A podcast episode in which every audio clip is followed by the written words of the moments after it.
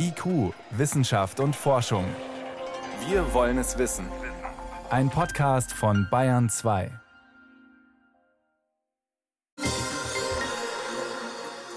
Ukraine-Krise, aus für die Nord Stream 2 Pipeline, vielleicht sogar bald ein Öl- und Gasembargo. Wir wollen ja schnell unabhängiger werden von Russland, aber das geht eben nicht von jetzt auf gleich. Wir müssen also jedes Quäntchen Energie, das wir bekommen können, auch nutzen.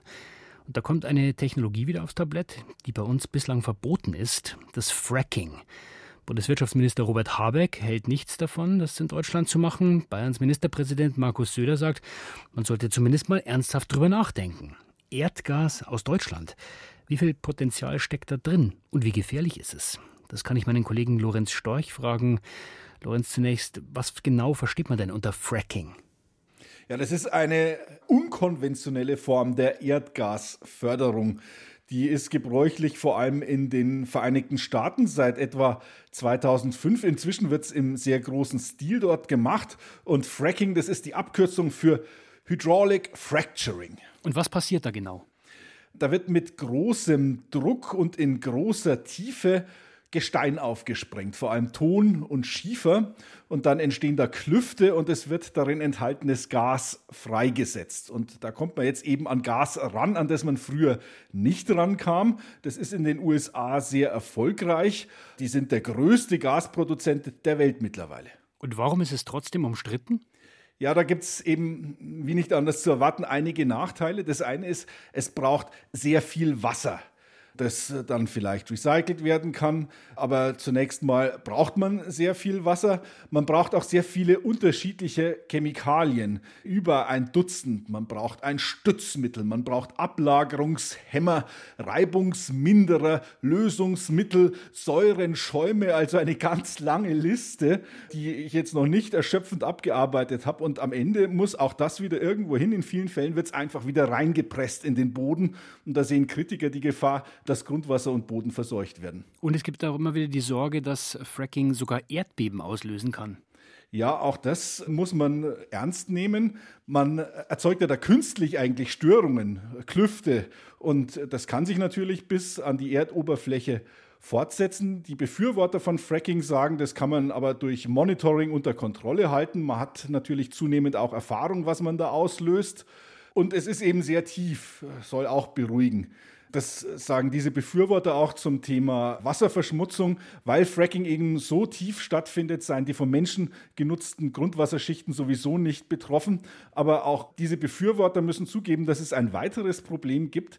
Erdgas, also im Wesentlichen Methan, kann dabei entweichen, auch in größerem Maße als bei konventioneller Förderung. Und dieses Methan ist ein sehr potentes Klimagas mit 30 mal schädlicherer Wirkung als CO2.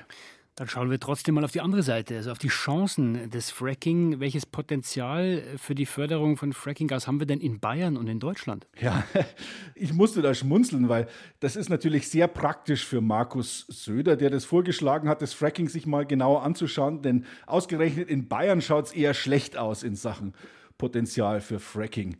Also es gibt zwar theoretisch Vorkommen, ich habe da beim Bayerischen Wirtschaftsministerium auch mal nachgefragt, die sagen, es gibt gewinnbare Flößgasvorkommen in den Pechkohlelagerstätten Südbayerns, aber es gibt dazu noch keine geologischen Daten und der Weg zu einer Erschließung wäre da sehr, sehr weit. Und wo in Deutschland gibt es mehr Potenzial? Die bekannten großen Potenziale, die liegen in Norddeutschland vor allem in Niedersachsen. Wie groß die genau sind, kann man zwar nicht beziffern, aber sie sind schon erheblich. Die Bundesanstalt für Geowissenschaften und Rohstoffe hat 2016 eine Studie dazu veröffentlicht, die ziemlich optimistisch klingt, wenn man die durchliest. Klar wäre, wenn man das alles erschließt, könnte man die heutigen Fördermengen vervielfachen. Wie viel genau, kann man nicht sagen. Irgendwas zwischen 3 und 24 jährlichen Bedarfen an Gas von Deutschland wären insgesamt mit Fracking gewinnbar, heißt es da. Zwischen 3 und 24 eine sehr große Bandbreite. Also offenbar ist es noch nicht wirklich genau erforscht. Nein, diese optimistische Fracking-Studie ist von 2016 und nur ein Jahr später, 2017, ist es in Deutschland verboten worden das Fracking, eben vor allem aus Sorge ums Wasser. Deswegen ist übrigens auch der bayerische Umweltminister Glauber anders als Ministerpräsident Söder dagegen, dass man jetzt mit dem Fracking wieder anfängt. Jetzt hast du gesagt, Lorenz, diese Studie, die Daten stammen aus 2016, 2017, also, also einer Zeit vor dem Krieg. Jetzt haben sich ja die Rahmenbedingungen verändert. Muss man da nicht nochmal neu drüber nachdenken? Also prinzipiell hat auch Markus Söder da recht. Man muss über alles neu nachdenken. Die Rahmenbedingungen haben sich geändert. Gas droht in nächster Zeit, vor allem im nächsten Winter, sehr knapp zu sein und wir brauchen im Prinzip alles, was wir kriegen können. Aber könnten wir denn in Deutschland überhaupt so schnell fracken? Also selbst wenn wir es jetzt massiv vorantreiben würden? Ja, genau das ist eben das Problem. Wir müssten von Null anfangen. Man muss auch sagen, Bohrfirmen, die man da bräuchte, die haben keine extra Kapazitäten. Das kann man auch daran sehen, dass äh, Geothermie, die wir jetzt auch eigentlich schneller bräuchten, äh, nicht beschleunigt werden kann, einfach weil diese Bohrfirmen fehlen. Und daran kann man sehen, dass auch für Fracking die nicht Schlange stehen würden. Das würde sicher einige, wahrscheinlich eher viele Jahre dauern, bis da wirklich Gas zur Verfügung steht und dann käme es zu spät, um unsere aktuelle Notlage zu lindern. Das heißt, das Fracking scheidet eigentlich erstmal aus. Das heißt, wir müssen auf welche anderen Maßnahmen bauen? Naja, also wir wollen sowieso Erdgas durch Strom, genauer gesagt Ökostrom ersetzen. Wir wollen unsere Häuser besser dämmen und wir wollen auf lange Sicht zu einer Wasserstoffwirtschaft kommen. Aber diese riesigen, gigantischen Mengen an Wasserstoff, die kriegen wir auch nicht so schnell produziert.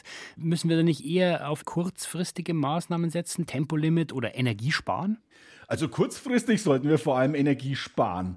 Ich wundere mich, dass über das Tempolimit so lange diskutiert wird. Okay, das würde eher Öl sparen als Gas, aber da haben wir ja eigentlich auch den Willen, weniger aus Russland zu kaufen. Ich wundere mich, warum es nicht schon längst Verordnungen gibt, dass man weniger stark aufheizt. Gerade Büros, Kaufhäuser, Betriebe, da reichen 20 oder 19 statt 23. Da würden wir das Gas sparen, was uns dann im nächsten Winter zu fehlen droht. Mittelfristig ist natürlich klar, dass wir das schneller machen sollten, was ohnehin unser Ziel ist. Gas durch Strom ersetzen, zum Beispiel Wärmepumpen, aber auch in industriellen Prozessen und mehr Ökostrom gewinnen, Windkraft, Photovoltaik. Das ist der Weg. Wir müssen uns auf jeden Fall Gedanken machen, wo wir die Energie in Zukunft herbekommen. Kurzfristig wäre Energiesparen auf jeden Fall auch noch ein Weg. Vielen Dank für diese Erklärungen, Lorenz Storch. Danke auch.